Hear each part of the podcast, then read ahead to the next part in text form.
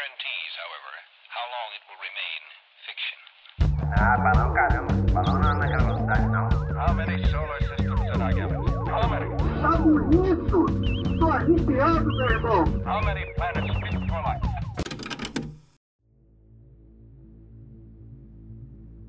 Não é sempre que um longo dia de trabalho se encerra com uma abdução. Esse foi o caso de Travis Walton, um lenhador americano que só queria voltar para casa depois de um cansativo dia no Arizona, mas acabou tendo que lutar com seres extraterrestres dentro de uma nave. Boa noite, conspiradores. Pega teu chapéu de alumínio, te senta ao redor da fogueira que hoje vamos conspirar sobre a abdução de Travis Walton. No episódio de hoje, estamos acompanhados pelos abduzidos Cecília, Já fui e não voltei. o Bruno Oi, gente. e o Dedé. No dia que me levar, eu pago pra não voltar. me deixa, me deixa longe daqui, me tira daqui. Cada dia mais é uma esperança, né? É, cada dia mais torcendo pela abdução. É, aqui quem vos fala é o Rod. Antes de mais nada, eu gostaria de lembrar você, ouvinte, que pode nos encontrar no Instagram pelo arroba conspiro underline, ou se quiser enviar algo comentando o episódio, trazendo uma história, um relato, só manda um e-mail para contatoconspiro@gmail.com. Eu acho que para começar essa história, a gente pode trazer um pouco do contexto, né, sobre o que estava acontecendo nesse fatídico dia. Tudo começa, né, o caso em si começa nessa tal quarta-feira, o 5 de novembro de 1975 uma experiência que foi muito registrada pela investigação, pelas entrevistas. Tem muitos nomes e várias pessoas envolvidas né, nessa história, nesse caso. Mas no caso, então, o Travis Walton era empregado do Mike Rogers, que era contratado então, pelo Serviço Florestal dos Estados Unidos. Mais especificamente, ele recebia uma demanda do governo para cortar árvores que estavam ocupando espaços que seriam utilizados para construção ou ah, vegetações que estavam crescendo demais, enfim, ah, eram reparos que o governo pagava para o Mike Rogers e esse, enfim, contratava pessoas para trabalhar para ele e realizar essas operações dentro de florestas nacionais dentro lá do, dos Estados Unidos da América. O Rogers, no caso, era muito próximo do Walton, a ponto de que o próprio Walton, que na época tinha 22 anos, namorava a irmã do Rogers. Então, era tudo em família entre, entre esses dois, né? entre o contratante e o contratado. E haviam mais outras pessoas no grupo, que, se eu não me engano, ao todo fechavam seis pessoas. Especificamente nesse período, eles estavam na cidade de Snowflake, no Arizona que é um nome, eu acho, extremamente peculiar. Eu nunca tinha ouvido falar uma cidade chamada Floco de Eu Neve. achei bonitinho, Snowflake. É, olha, Snowflake. exato, é tão floco de neve, né? É um floco de neve essa Uhum. história. Então, o, Rogers, nessa, nesse, nesse ano, né, nesse período, foi contratado para só cortar árvores baixas, arbustos, numa área próxima a Turkey Springs, no Arizona, que era ali nessa região Snowflake. Eu queria, eu queria comentar que essa equipe é boa, né? Porque Arizona é, é- é um clima desértico, árido, né? Sim. Então, antes não era, pra quem não sabe, É. antes era uma floresta. Antes era uma floresta, exato. Em algum momento era uma floresta e a equipe tá aí, né? Cada dia Aí aumentando eles mais. deixaram como tá o, o deserto ali, mas o pessoal é bom. É, o pessoal é bom, o pessoal é bom em derrubar árvore. Então, é, nesse dia, eles terminaram a operação deles normalmente, cortaram árvores, empilharam as árvores, e quando chegou ali pelas seis da tarde, começaram a retornar para a cidade, né? Só que nesse percurso que as coisas começaram a, a, a sair do normal. Primeiro, o próprio Travis Walton comenta que ele começou a enxergar uma luzinha, uma luz esquisita assim no céu, entre as árvores, né? Porque eles ainda estavam na região dali do parque da, da floresta. E num primeiro momento, eles até. Ele até cogitou que poderia ser ah, uma tenda, uma cabana que estivesse sendo iluminada pelos caçadores, né? Já que estavam na época de temporada de caça. Então não era tão incomum o contato e, e encontrar, né, esse tipo de iluminação e pessoas nessa região ah, nesse período do ano. O problema foi quando eles começaram a chegar perto dessa luz, né? E eles começaram a observar que não era uma tenda. Na verdade, o que, que eles estavam vendo era um objeto discoide, né? Realmente um disco parado e flutuando a uns 6 metros do chão. E aí, claro, em alguns momentos ele fala 6 10 metros, outro momento ele fala 30 metros, mas, pô, é um, mesmo se for 6 ou 30, tu vê um objeto voador nessa distância, é algo extremamente surreal, né? Eu mesma nunca vi ainda, guria. Eu nunca tive essa oportunidade, mas eu tenho certeza que eu estaria cagado. Nossa. É, eu confesso que eu não, eu não ia conseguir mencionar, dimensionar 6 metros ou 30 também. Uma Sim. coisa no ar, né? Meio confuso. Aquele- muito vocês lembram aquele programa da aquele, aquele quadro da Eliana, que era o A Fundobória? A Eliana tacava um bagulho dentro do aquário e tu tinha que saber. Gente, eu fico pensando, eu não tenho a mínima noção dessas coisas, tipo tamanho, tipo, vai afundar, tipo, peso. É, exato. 6 ou 30, não sei. Quantos deu cabe ali dentro, sabe? É, esse é um bom pensamento, mas acho que tá na margem de erro, né? Tá, tá na margem de erro, tá na margem de erro. Normalmente eu tento olhar para uma coisa que eu sei mais ou menos a altura, assim, e fico mentalmente tentando replicar uma em cima da outra, assim, mas nunca dá certo, evidentemente. É, isso talvez até tenha ajudado eles, que como eles tinham o costume de cortar árvores, né? Eles poderiam estar ali fazendo esse cálculo mental com base na altura das árvores, no tamanho dos troncos, né? Porque não só eles conseguiram relatar, no caso, essa observação do, da distância que o objeto discoide estava do chão, mas também das dimensões do, do objeto, né? Eles falavam que o disco tinha aproximadamente 2,5 metros de altura e daí 6 metros de diâmetro. E esse é o problema, que alguns falam que estavam a 6 metros do chão, outros que ele tinha 6 metros de diâmetro, mas o objeto em si não era um objeto a nível ah, Independence Day, né? Que cobria uma cidade inteira. Era realmente, se a gente fosse chutar um objeto de passeio dos ETs, sabe? Porque não era tão grande assim. É tipo um 500 do. É, o tiquetiento dos ETs. Dois, dois, dois metros de altura, eu quase que bato a cabeça na porta, assim, pra entrar. Tem que, Tem que entrar agachadinho. Tem que entrar agachadinho. tem que rever isso daí, cara. É por isso que os ET, os ET são pequenos.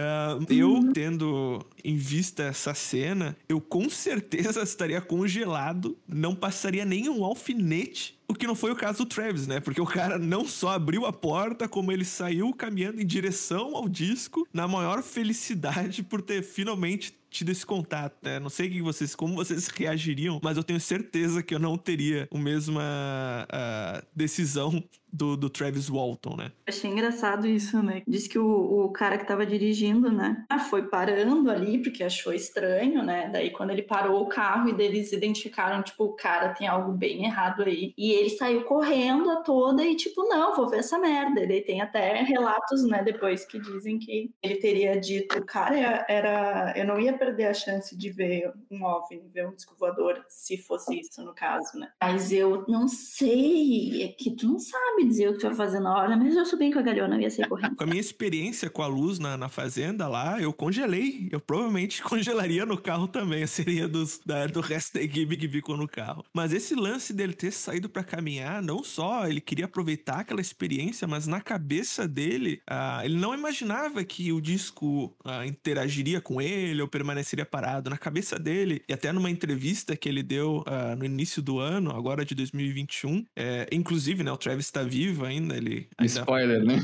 Tá vivo. Spoiler, o Travis tá vivo. É, ele comentou que ele imaginava que o disco iria se afastar, né? Pra evitar contato, evitar que os humanos ah, fotografassem ou coisa do tipo. Mas sim, ele tinha essa gana de querer viver aquela experiência ah, no auge dos seus 22 anos, mas também porque ele realmente não imaginava que qualquer coisa iria acontecer, né? Ele imaginava quanto mais me aproximasse, mais esse objeto se afastaria, né? Só que não foi o que aconteceu.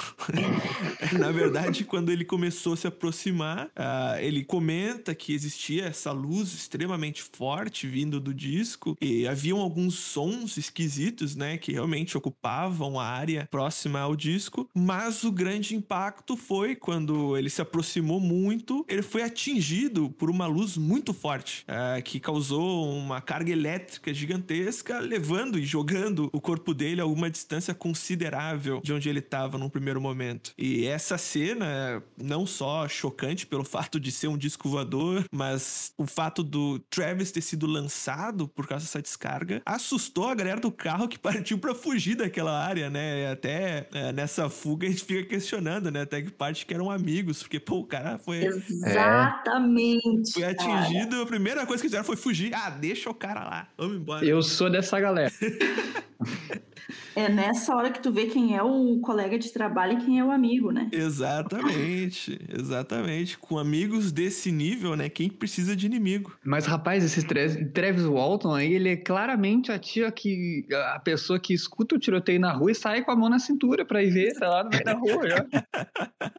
Exato, eles deveriam estar acostumados, né? Ah, não, lá vai o Travis Walton. Ah, vambora, deixa ele lá. Hã? Árvore caindo e ele olhando em cima da árvore dele, caindo em cima dele. Ah, ma- mas, eu confesso, assim, que com 22 anos o cara se mete numa, numas cagadas, né? É. Procura Mas problema, eu né? acho, cara, que, que. Ah, cara, eu acho que eu faria algo parecido, assim. Talvez não chegar tão próximo, mas. Daria aquela Eu olhadinha. não ia fugir, eu ia. Aquela, sabe, só Ah, eu ia aproveitar o momento. botar, Aquela espiadinha. sair do carro, botar a mão na cintura, assim, ficar tentando olhar, tentando entender o que que é. Pelo menos dá um Fazer, aquela, fazer aquele, aquele quatro assim, sabe? Apoiado no carro. perna, fofoca, dá pra fazer uma fofoca. Fofo- Flamengo de fofoca. Mas então, ó, esses grandes amigos fugiram, só que, claro, a consciência pesa. E não muito longe, ah, o Rogers, né, que era muito próximo, quase família do Travis, e um outro colega, ah, o chamado Peterson, ah, decidiram que eles tinham que voltar pro Walton. Eles caiu a Por que consciência. que não? Só uma pausa. Diga. O que que decidiu, né? Por que que. Esse aí era o que era cunhado? É. O que que ia explicar pra mulher? O que que ele ia dizer pra mulher? Olha só. Eu Ele era irmão? Eu não lembro se ele era o irmão do... Travis namorava a irmã do Rogers. O que que ele ia dizer pra irmã? Olha só, olha deixei só. ele lá. Ah, teu marido entrou numa nave espacial e foi embora aí. Acho que daqui a pouco ele volta. Mas então eles decidiram voltar e tem a, a frase poética que o Rogers disse, os relatos, né, assinam que ele comentou que é quem não quiser voltar, saia do carro agora e espere, né, aqui onde a gente tá. Agimos como um bando de covarde, é verdade, mas precisamos fazer o que devíamos ter feito em primeiro lugar. É quase uma fala de um filme, mas eu consigo imaginar o Rogers dizendo algo desse nível ah, na hora, porque ele precisava criar coragem pra voltar, né? Afinal de contas, o que levou eles pra fugir talvez ainda estivesse lá. Então, o Peterson e o Rogers eh, voltam com o carro para a região, onde, no caso, o Travis havia sido derrubado pela descarga elétrica. Tentaram encontrar o corpo dele no chão, ou até mesmo encontrar o Discord. Só que quando chegaram, não havia nem Discord, nem Travis Walton. Num primeiro momento, eles viram aquela cena e ficaram aliviados, pensando que, como não encontraram o corpo, é porque o Travis teria sobrevivido e estaria caminhando para algum lugar da floresta e que provavelmente ele ia aparecer em algum momento na pacata cidade de Snowflake, né? Quantos mil habitantes tem Snowflake? Putz, cara, eu não, não pesquisei quantas pessoas tem, mas era uma cidade razoavelmente Tô pequena. olhando. Dá, dá uma olhadinha aí. Snowflake não devia ser uma cidade muito grande, né? Não, não, não é. Grandíssima Snowflake. Não, na verdade, é uma cidade minúscula, né? Aqui, aqui, aqui, aqui trata como uma vila, inclusive, de 5 mil habitantes. É muito pequena. Os blocos do Jardim Botânico tem mais gente.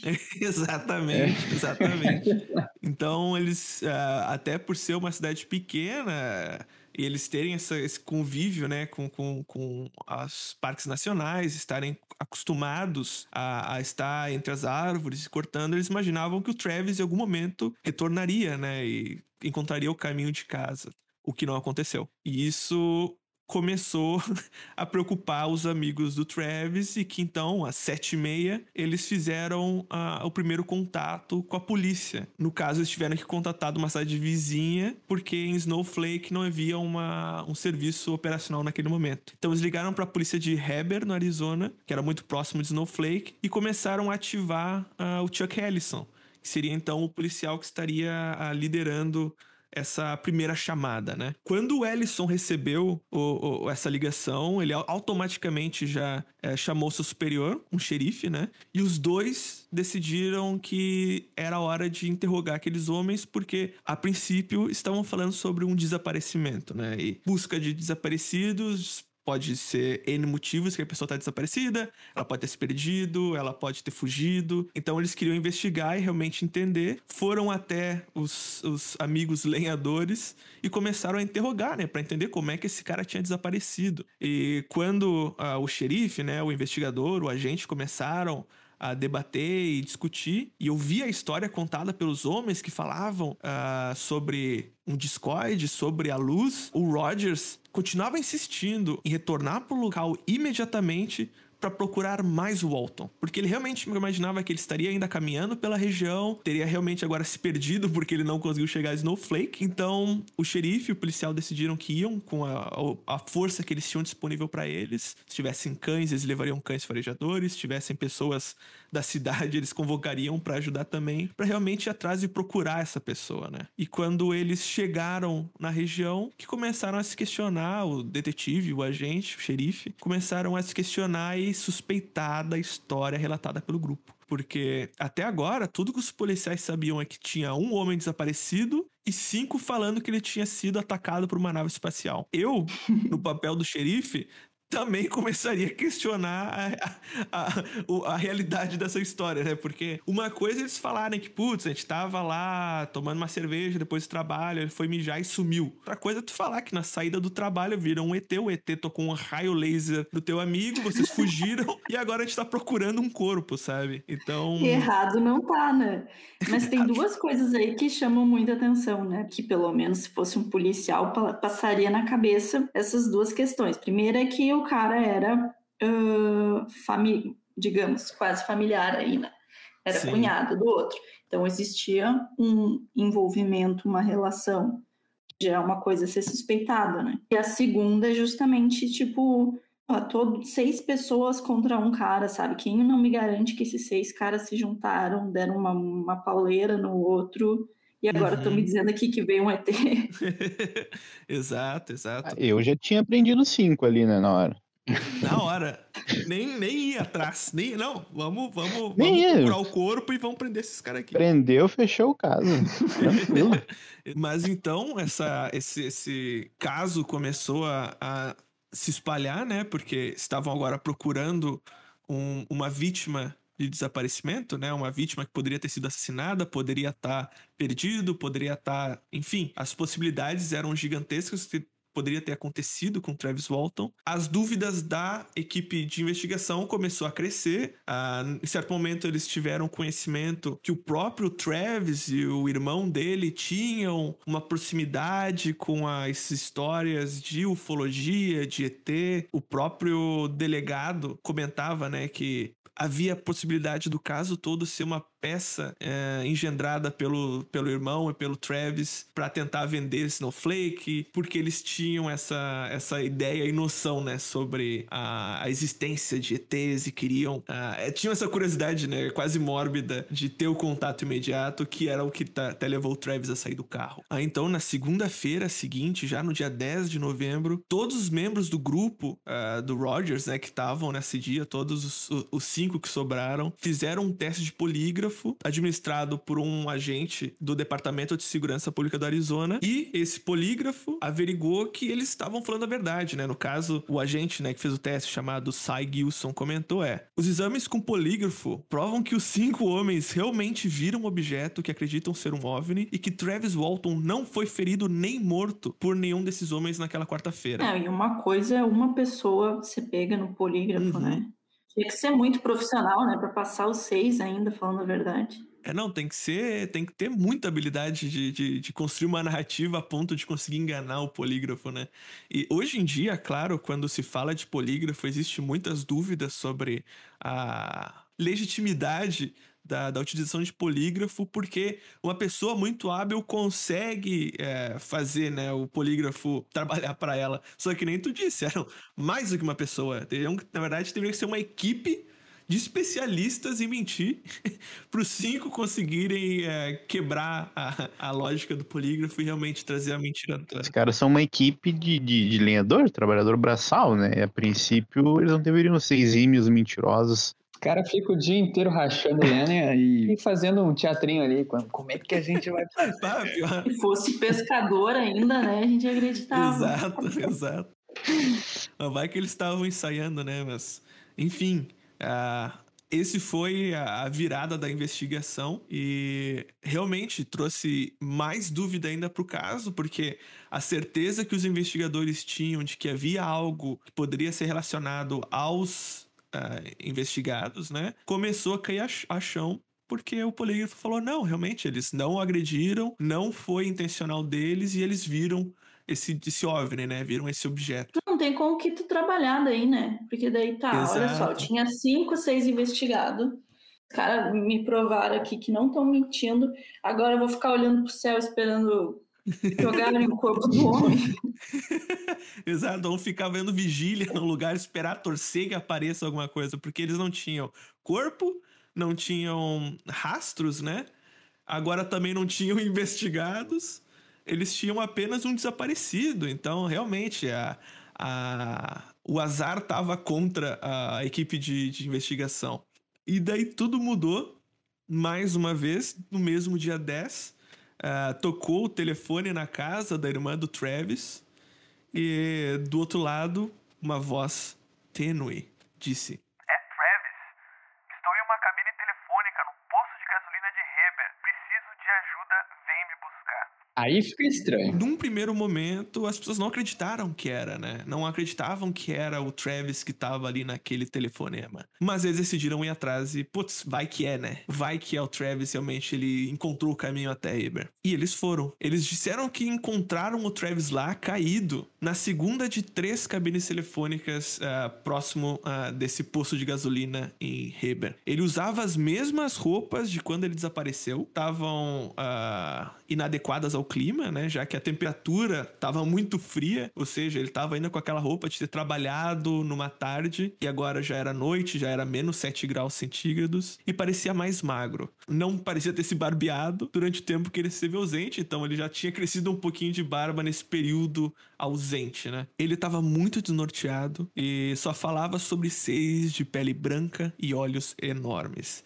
E é agora que a história começa a ficar completamente ah, fantástica. Não, é muito Não. louco, né? Porque o cara tava desaparecido, ninguém sabia nada.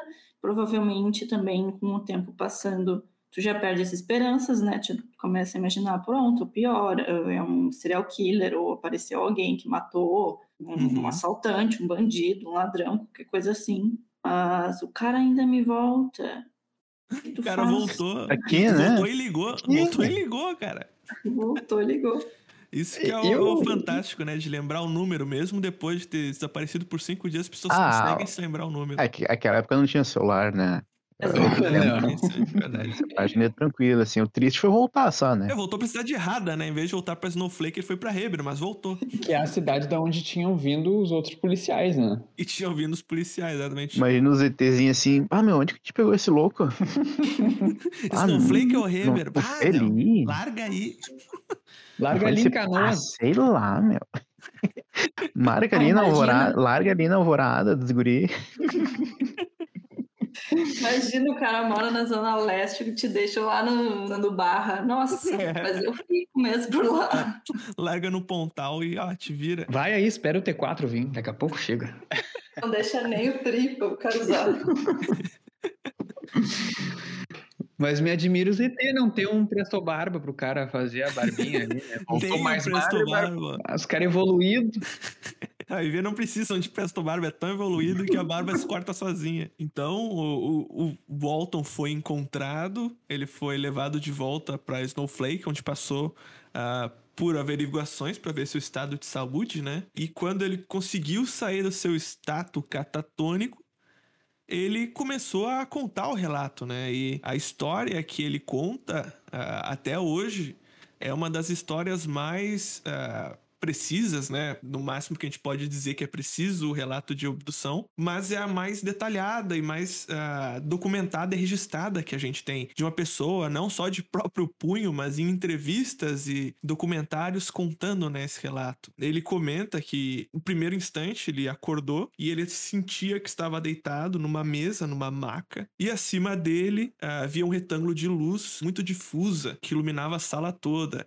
E essa iluminação para ele, é, ele comenta que não era semelhante a nenhuma que ele havia visto na época, porque as nossas iluminações geralmente são bem pontuais, né? Uma lâmpada, mesmo as lâmpadas mais longas que não eram tão comuns na época, elas ainda assim são luzes pontuais. Essa não, parecia uma luz difusa, quase mágica. Ao redor dele, quando ele começou a se tomar entendimento que ele não estava mais na floresta, ele percebeu três figuras que também estavam ah, nessa mesma sala, em volta dele, e ele imaginava que eram provavelmente médicos, né? Porque ele estava numa maca, a lu- a luz poderia ser de hospital, ele poderia ter, enfim, desmaiado, estaria no hospital e aqueles eles seriam apenas médicos. Quando ele começou a identificar aquelas pessoas, né, essas entidades, ele relata que estavam vestidos todos de vermelho e estavam colocando nesse instante um aparelho metálico muito esquisito na barriga dele que criava uma sensação de pressão no abdômen. Quando ele começou a estranhar a cor dos tais jalecos e o resto da roupa dos médicos, né, ele recuperou a visão. E quando ele recuperou a visão,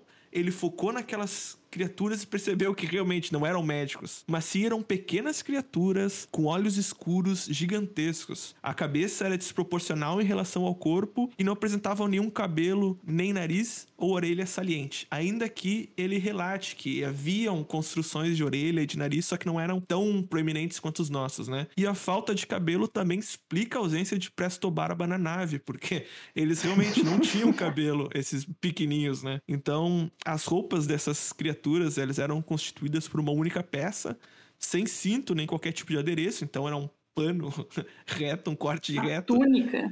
Era uma túnica e pareciam com fetos, diria mais tarde. Então, imagina tu nessa tua situação, que tu tá numa maca com uma luz bizarra, olha pro lado e vê três fetos gigantes com túnicas vermelhas. Ah, nessa hora ele pensou: por que que eu fui correr atrás desta merda? Começa a refletir sobre todas as escolhas da vida, todas. Então, o, o Alton ele se assusta, obviamente. Ele se levanta da maca, ainda trêmulo, né? E fraco, porque ele não sabe há quanto tempo ele estava ali, não sabe o que, que tinham feito com ele até agora, mas a sensação era de cansaço. Ele conseguiu empurrar uma das criaturas nesse momento. Ele percebe que é extremamente fácil, e até numa entrevista ele comenta que era como se tivesse atacado e empurrado uma criança. E aí eu não sei como ele sabe a sensação de atacar e empurrar uma criança, mas pelo jeito deve ser como atacar esse ZT, né? Mas o relato é dele, então só tô, só tô verbalizando. Então ele conseguiu Aqui atacar. não tem um sobrinho, um primo, né? Quem nunca, né? Quem nunca deu uma empurrada? Pô, para de incomodar, meu. Vai pra lá.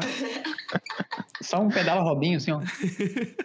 Exato. Na, na careca do, do, do feto gigante.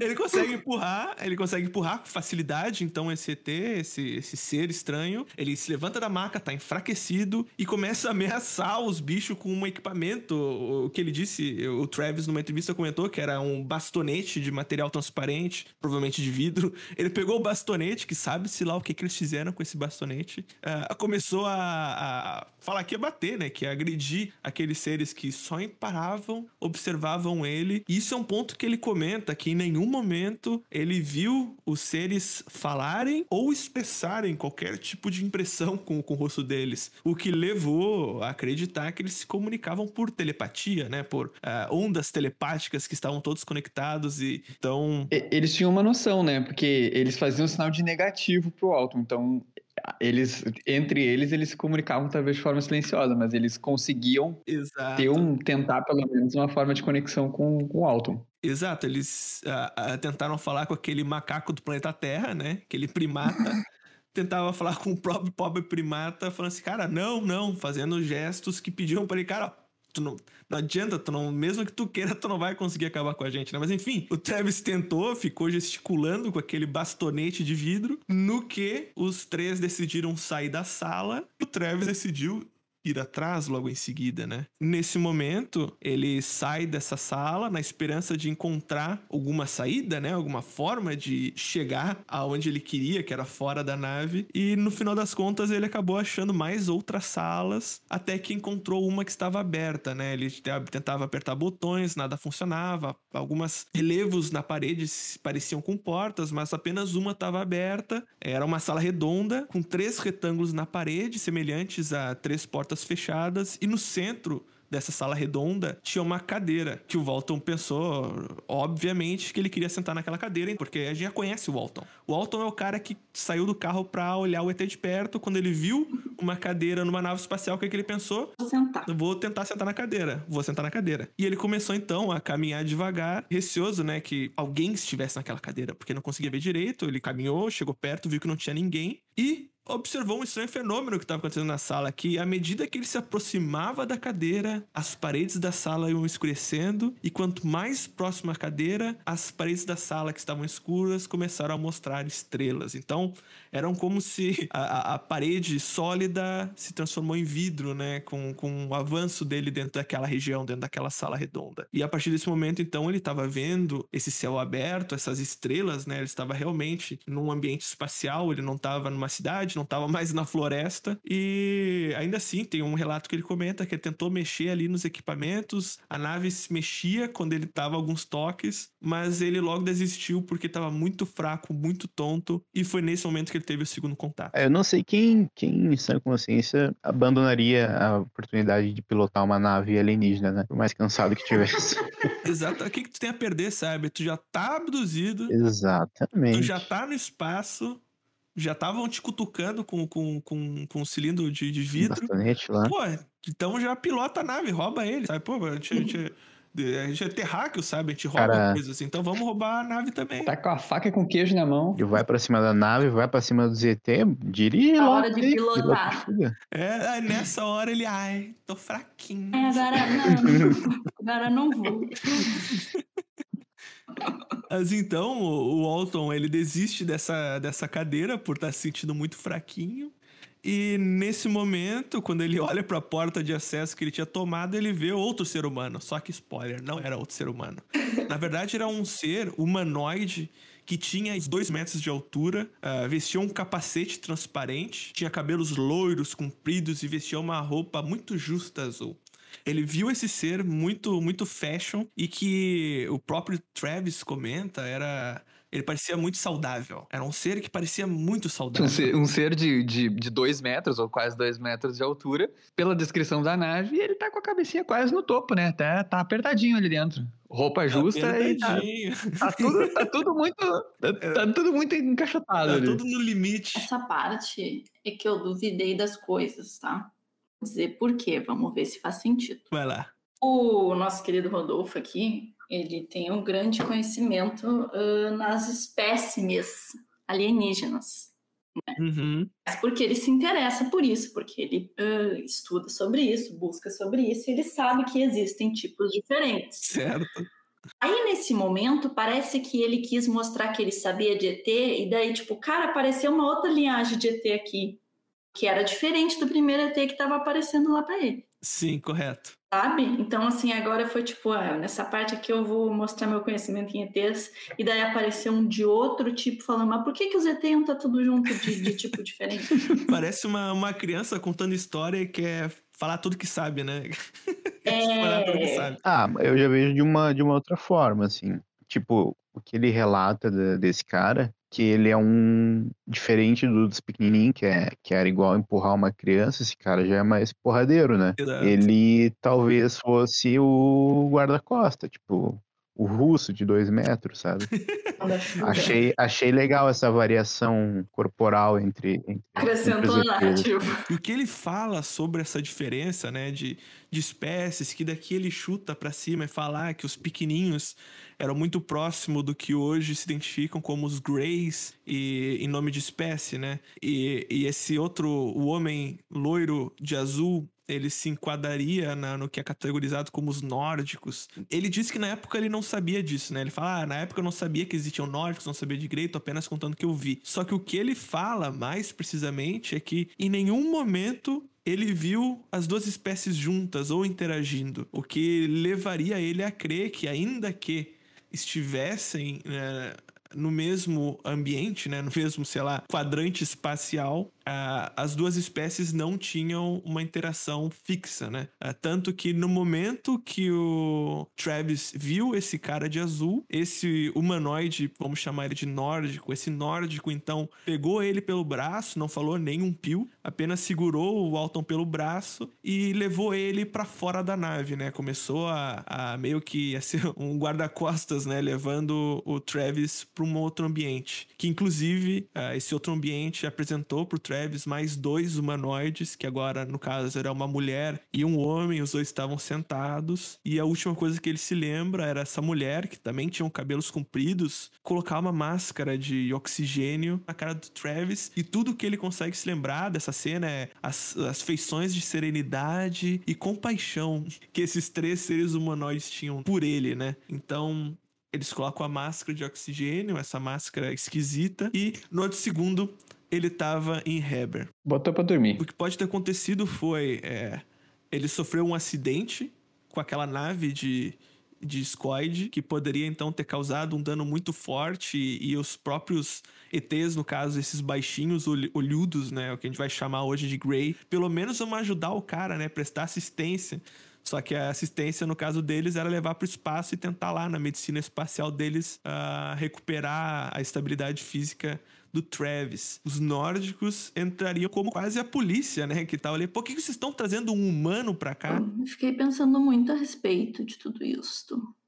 Porque em vários lugares que tu, quando a gente vai, a gente estuda para fazer episódios, parece que não, parece que a gente só fala merda. Mesmo estudando, a gente só fala merda. Mas quando eu, Respeita meu trabalho. quando eu tava lendo, lendo sobre esse caso, uh, sempre dizia assim, ai, e até tu comentou sobre, né, Rodolfo? Ah, o caso mais bem documentado, o caso mais bem relatado. Me traz, na verdade, uma sensação, em comparação, vou até trazer com o episódio do A Noite Oficial dos OVNIs, que já está disponível. Ouça aqui, é incrível, parabéns. É fantástico. Fantástico. Uh, naquele episódio, a gente tem um tipo de relato que é várias pessoas conversando, né? A gente tem aquele relato minuto a minuto das torres de comando diferentes que estavam vendo a mesma coisa. Uhum. Aqui, aqui a gente tem seis pessoas que viram uma nave, ok? Mas a gente tem um relato de uma pessoa que passou por tudo isso. Sim, sobre a abdução, né? Sobre o contato. Exatamente. Então, assim, é mais bem relatado? Talvez seja bem contado. Sim, mais bem contado, né? Não é mais registrado, isso com certeza, porque. Que Exato. comentou, comparado com os registros físicos que tem do, da noite oficial dos OVNIs, o, o único registro que se tem desse, desse contato é a palavra do Travis. Óbvio que ele afirma que ele passou também por polígrafos uma vez que ele havia retornado, né, para civilização. Então, realmente, eh, Cecília, a- única evidência que se tem é o relato, é a palavra do Travis, sabe? É a experiência que ele viveu e experiência, ela é relativa, né? Cara, eu acho que, que mais interessante do que o relato dele são cinco, né, amigos dele colaborarem com essa, essa história, porque, não sei, acho muito, muito forçado, né, tu convencer cinco pessoas do mato, assim, pessoas mais humildes a inventar uma história dessas, né? É, e até sobre essa questão do. Até que ponto eles tinham é, informação sobre é, alienígenas, sobre OVNIs. Ah, algumas pessoas notaram e relataram que o programa O Incidente do OVNI foi transmitido pela NBC algumas semanas antes. Então já começam a querer apontar, pô, eles eles estavam viciados nessa ideia por causa desse programa que foi ao ar, sabe? Então isso poderia ter eh, criado esse terreno fértil para os amigos terem construído essa narrativa toda, mas aí que entra a balança, né, do, do que, que a gente tem na, na mesa hoje, que é os relatos, os polígrafos e toda a história que o Travis tem, e por outro lado, a questão desse programa, a, a falta, né, de uma foto, de um vídeo, de uma gravação, alguma coisa física fora a fala do Travis, né? Mas ahn, eu queria saber agora, acho que vou começar pelo Bruno, pra saber a opinião, né? Saber o que que, que, que tu, que que tu conspirou, o que que tu concluiu sobre, sobre essa história. Rapaz, vamos lá. É, acho a história um tanto quanto curiosa, mas assim, acho que foi uma, uma fanfic mal feita. Uma fanfiquinha. Uma fanfiquinha. Eu acho que eles tentaram, assim, né? Criar um incidente ali, ou daqui a pouco até viram alguma coisa diferente e acharam que era muito maior do que realmente era. Aquela coisa, né? É, eu, eu tava dando uma olhada ali depois, assim, comecei até a pesquisar um pouco da, da região, assim, para ver se alguma coisa tinha acontecido e tal. O que me chamou mais atenção nisso tudo é que tem alguns relatos que, por exemplo, quando tu tá num- numa situação de muito frio, por exemplo, as Uhum. pessoas, em alguns momentos, elas é, podem acabar tendo alucinações do Uhum. próprio frio, né? O que é um primeiro ponto. Segundo ponto é ah, as histórias que, que, que constam, né? Do Travis já ter fumado maconha em alguns anos atrás, né? Isso. E aí isso começa a soar meio estranho pra mim, assim, porque o cara também, assim, imagina tu contar pra alguém que tu foi abduzido por um OVNI na sexta-feira, no final de semana, depois do trabalho, e apareceu só na segunda. Numa cabine de telefone. É. Ligou pra mulher dizendo, vem buscar. É, foi, foi, foi, foi numa quarta e ficou ali. Passou quinta, sexta, sábado, domingo. Foi indo. Semana voltou na segunda. Voltou na segunda. Sabe? E aí o cara aparece na, terce- na, na cabine do meio ali, assim, um negócio meio. Parece que arquitetado, sabe? É, não sei, assim, eu. Enfim, até pelo que se sucedeu depois do fato, né? que Uhum. o Travis acabou ganhando muito dinheiro, muita notoriedade, né? Eu acho que ele teve uma sacada de mestre ali, conseguiu fazer um pezinho de meia com uma história que ele criou com os É amigos. verdade, porque é, até hoje, né, ele participa de evento, vende livro. E tu, Cecília? Eu sou sempre a isentona, né, galera? Odeio fazer esse papel. Eh, Eu concordo com o Dedé que tem esse fator. São cinco pessoas que viram. Como é que tu vai manipular cinco pessoas por mais de 40 anos sobre uma coisa, sabe? Uhum. Muito difícil. Porém, ao mesmo tempo, é esse cara continua ganhando muito dinheiro e tudo que a gente tem é a palavra dele. Assim, eu não vou botar meu, minha mão no fogo por absolutamente ninguém. É, é, isso eu não sei, não sei. Para mim, alucinou, alucinou. Alucinou, teve ali uma, uma delírio coletivo. Foi o famoso delírio coletivo, exatamente. Isso é, é- é uma, uma das grandes teorias que falam foi isso, que os, os amigos tiveram um delírio coletivo e por isso que eles conseguiram, entre aspas, né, enganar o polígrafo, mas é é possível, é bem possível que tenha sido. E tu, Dedé? Cara, eu, assim, apesar de, de o, o grupo aqui tá bem, bem cético nesse caso, eu acho que ele tem alguns detalhes, assim, que chamam a atenção, porque o principal são os cinco amigos, né, e confirmaram a história e, Uhum. E eu não vejo, assim, motivos pra eles ah, confirmarem essa história a vida toda, né, eu acho bem, bem suspeito, assim, cinco pessoas concordarem com isso. Uhum. Eu E- gosto que o Rodolfo deixa o Dedé por último. Sabe que vai vir esse suquinho de suquinho de esperança. é quem escolheu acreditar. Tem alguns relatos, tipo, ah, ele entrar em confronto com, com os Grey. Em nenhum relato, assim, eu vi tantos detalhes diferentes do, tipo, tantos detalhes, variedade, é sempre a mesma coisa, é sempre um exército de, de, de bonequinho igual, igual, igual. Não tem nenhuma variação, né? E eu sempre achei isso muito, muito estranho, porque é só olhar a gente, tipo, olha uma, um ônibus espacial que vai lá, tem, tem, tem o loiro, tem o moreno, tem a mulher, tem o brasileiro. Até brasileiro, vai. Tem o brasileiro. E eu achei esses detalhes, assim, cara, diferentes, tipo, parecem colaborar um pouquinho. E, claro, eu acho que eu acho que ele não faria tudo isso aí pra dar uma fugidinha, dar uma, dar Só um, pra dar uma, uma pegar um largada. cigarrinho ali e tal. Eu acho que os cinco não iam encobrir, Em sabe? vez de falar que ia pegar um, um cigarro no posto e não voltar, ele falou que foi ser abduzido, né? Ah, vou ali abduzir. É, tipo, e se os amigos estão mentindo, cara, eu quero ter uns amigos assim na minha vida. É verdade, cara. Esse é o tipo de amigo que quer por perto, cara. Capaz de, Ah, de então- mentir, mentir pro polígrafo. Cara, e é, eu eu acreditaria. Eu iria na palestra dele. Tu iria, tu, tu, tu ia querer Dá dinheiro o, o pra ele. Travis. Acho que tem a galera que, que daria dinheiro e a galera que não daria dinheiro pro Comprava o livro. Walton. Pedir autógrafo. Com a mão que ele segurou o bastonete de vida. Aham.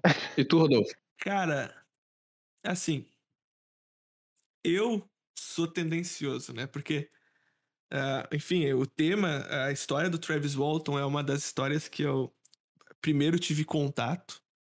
Ah, inclusive, quem, quem me apresentou foi um participante aqui do, do, do Conspiro, o Tel, que ah, um dia veio, cara, precisa ver esse filme, precisa pesquisar. Inclusive, tem um filme, ele não é muito fiel à história, o filme se chama Fogo no Céu, mas ainda assim é uma história bem próxima. Ah, quando vai pra nave, Cara. fica completamente sem noção o filme, mas é legal.